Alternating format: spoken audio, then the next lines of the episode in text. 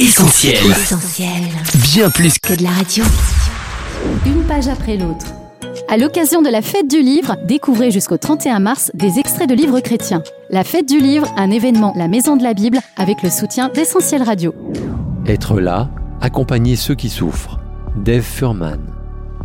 J'ai vu passer bien des personnes remplies de bonnes intentions qui au final n'ont fait qu'exacerber ma souffrance. Il m'est aussi arrivé de penser faire du bien à quelqu'un alors qu'en réalité je rajoutais à sa peine. Nous pouvons nous tromper tout en étant sincères. Nous avons besoin de l'aide de Dieu pour prendre soin de nos amis qui traversent l'épreuve. Voici un conseil pour éviter d'augmenter la souffrance des personnes que nous cherchons à aider. Ne fuyons pas la souffrance de l'autre.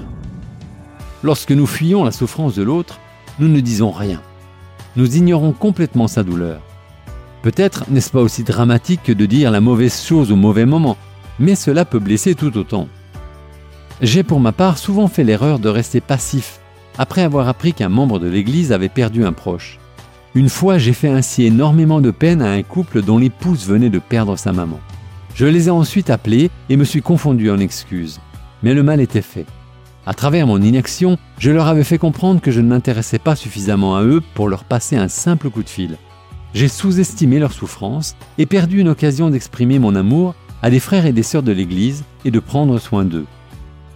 Il est aussi extrêmement maladroit quand nous savons que quelqu'un est dans la peine de ne pas le dire, même si ce n'est qu'en quelques mots. En ne reconnaissant pas le chagrin qu'elle traverse et en ne lui manifestant pas notre compassion, nous lui faisons mal. Un jour, une femme qui venait de perdre son fils s'est rendue à une rencontre de famille et personne n'a ne serait-ce que prononcé le nom du garçon. Apparemment, les gens avaient peur de la faire pleurer. Par la suite, elle s'est fabriqué un badge qui disait ⁇ Si vous parlez de mon enfant, il se peut que je pleure. Si vous n'en parlez pas, cela me brisera le cœur. Peut-être craignons-nous de dire quelque chose de blessant, mais faire comme si de rien n'était n'aide pas l'autre non plus.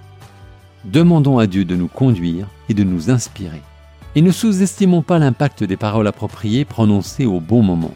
Car Proverbe 25, versets 11 et 12 dit Des pommes en or décorées d'argent, voilà ce que sont les paroles dites à propos.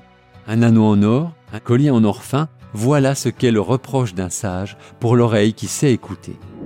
Vous venez d'écouter un extrait du livre Être là, accompagner ceux qui souffrent de Dave Furman, paru aux éditions Urania, disponible à prix spécial sur maisonbible.net et dans toutes les librairies participantes à l'occasion de la fête du livre.